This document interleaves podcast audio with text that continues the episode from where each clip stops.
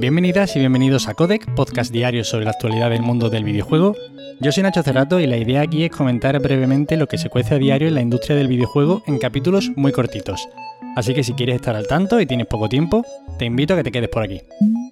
Y hoy tenemos que empezar hablando de Perfect Dark, el mítico juego de Rare para la Nintendo 64, del cual se está desarrollando un reboot por parte del estudio The Initiative, que parece ser que va a contar con la colaboración de Crystal Dynamics, responsable de títulos como los últimos Tomb Raider o el Marvel's Avenger que nos salió también. Esta colaboración tiene mucho sentido y es que The Initiative, el estudio que originalmente se está encargando de este juego, fue fundado por Darrell Gallagher, que es el antiguo jefe de Crystal Dynamics. Y además también tiene en plantilla a Daniel Neubarger, director de estos reboots de Tomb Raider que han salido bastante bien.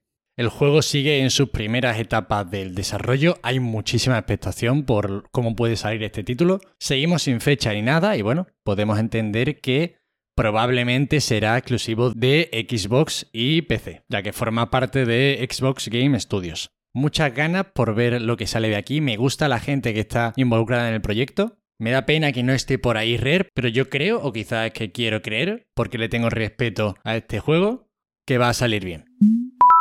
Y de Santa Mónica nos vamos a Japón para hablar de Platinum y es que Bayonetta 3 rescataría elementos de Scalebound. Yo no sé si recordáis este juego. De hecho, para hablar de esta noticia he estado viendo el vídeo que se presentó allá por 2015 y es que Microsoft y Platinum formaron una alianza de la cual iba a salir un proyecto muy importante de Hideki Kamiya, que era este juego en el que manejábamos a un chaval con unos auriculares ya sabéis, como siempre, la importancia de la música en los juegos de Platinum y de mezclar una serie de estados mentales que surgen cuando estamos 100% metidos en un combate que está fluyendo a la perfección y acompañado por la música. Total, era un juego que tenía muy buena pinta porque además del sistema de combate, que bueno, era Platinum y parecía tener buen aspecto, manejábamos a este muchacho e íbamos montados en un pedazo de dragón y bueno, cuando llegábamos a una zona, el dragón iba por su cuenta y nosotros por la nuestra podíamos darle pequeñas órdenes, pero era un juego que se veía espectacular. O sea, es que he visto el tráiler y es un tráiler que está falto de FPS de forma alarmante, va muy justo. Pero que es un juego que si se presenta ese tráiler a día de hoy para esta nueva generación, con mejores gráficos o simplemente con, con, una tasa de refresco más adecuada, ¿no? Que no esté roto el juego. Ostras, es que es impresionante el tráiler. Siempre que lo veo a lo largo de los años me vuelve a sorprender y vuelvo a ir olvidando lo espectacular que se veía, pero es que tiene una pinta tremenda. Y bien, ¿qué sucede aquí? Pues que Yusuke Miyata, que es el director de esta tercera entrega de Bayonetta, fue el diseñador principal de Scalebound y el que apostó por esto de integrar a un bicho gigantesco que va peleando a la vez que peleamos nosotros y le vamos dando pequeñas órdenes y bueno, todo va funcionando, ¿no? Como un poquito a la vez, con cierto caos pero de forma controlado. Recordemos que Camilla está en labores de director ejecutivo en, este, en esta tercera entrega de Bayonetta. Veremos a ver hasta qué punto rescata cosas de ese Scalebound. Está claro que eso, ¿no? Que las criaturas gigantescas y la forma en la que se interactúa con ellas probablemente sea una de estas cosas. Y Jean-Pierre Kelams, el ex productor principal de Scalebound, comentaba en Twitter lo impaciente que está por jugar a esta bayoneta solo porque Miyata lo dirige. Son muchos profesionales de la industria los que hablan muy bien de esta persona, del director de este futuro Bayonetta 3, y yo de verdad que no puedo esperar más. Y aunque esto es un ejercicio probablemente masoquista, ¿no? Porque desde luego ya no lo vamos a ver, de verdad que os recomiendo a todos que le echéis un vistazo a ese tráiler, os lo voy a dejar en las notas del episodio, ese tráiler de Scalebound con el que se mostró al mundo, porque, ostras, de verdad que me da a mí que os va a dar mucha pena saber que ese juego ya no va a llegar a ningún lado, pero es que pintaba impresionante. Y ahora cambiamos radicalmente de tercio y es que se han filtrado de nuevo, como todos los meses, los juegos del PlayStation Plus de octubre.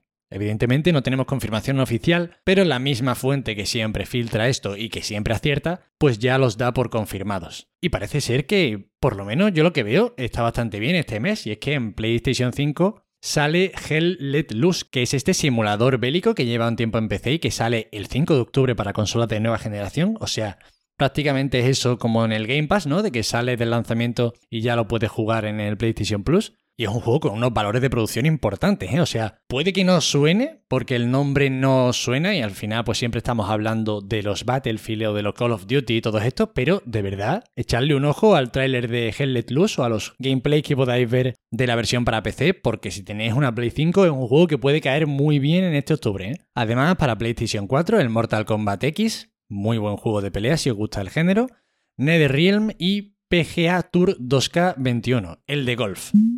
Y para acabar ya, y es que el último capítulo, el del viernes, que básicamente pues comentaba lo que había sido del Nintendo Direct, se me olvidó. Yo no sé si mi cerebro hizo ahí un catacaro que no lo sé, pero olvidé comentar lo de la película, la peliculita de Super Mario Bros. Bien, me fustigo, pero no tanto porque, bueno, al final quiero intentar no caer mucho en comentar noticias sobre cine, aunque sean relacionadas con el mundo de los videojuegos, ¿no? Evidentemente habrá que comentar cosas de la futura serie de The Last of Us y de cosas así muy importantes y bueno, esto es un acontecimiento. Pero bueno, lo dejo para el final del episodio ya para acabar. Y me gustaría comentar un poquito del reparto, lo que me ha parecido, pero solo voy a comentar lo que me ha generado sentimientos o de extrema alegría o de furia. no voy a ir a las medias tintas, los que no me generen ni fun ni fat ni los voy a mencionar. Y además voy a ir un poco al revés de lo que se suele hacer. Sueles dejarte lo que más te gusta del plato para el final porque así acabas con la comida pues con una sonrisa. Yo voy a empezar por lo que me gusta, voy a acabar por lo que no me gusta. Bueno, decir que el estudio que va a llevar a la gran pantalla a Mario Bros y compañía son los de Illumination, responsables de por ejemplo Gru, mi villano favorito. Me gusta mucho la elección, me gusta mucho Gru. Y bueno, ¿qué me gusta del reparto? Me gusta Anna Taylor Joy como Peach, la veo perfecta, la veo en el papel. Charlie Day como Luigi, vale, me gusta, me gusta bastante. Jack Black como Bowser, perfecto, o sea, ni en nuestros mejores sueños podíamos imaginar algo mejor. Y sin duda la mejor elección de todo el casting yo la veo en Seth Rogen como Donkey Kong. Aunque yo de verdad que me gustaría que esta película pues fueran todos los actores con maquillaje y trajes muy cutres de los personajes de Super Mario porque yo creo que eso sería increíble. Me gustaría una película de Super Mario de Wes Anderson para que os hagáis una idea de lo que yo tengo en mi mente, ¿vale?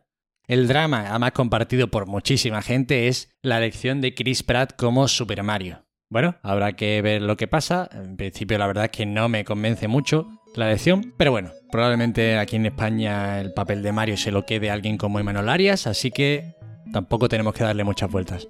Y eso es todo por hoy. Espero que os hayan resultado entretenidas las noticias. Ya sabéis, cualquier queja, sugerencia o comentario me tenéis en arroba Nacho Cerrato, en la plataforma conocida como Twitter. Muchísimas gracias de corazón por estar ahí una semana más escuchándome. Gracias y nos vemos mañana. Hasta luego.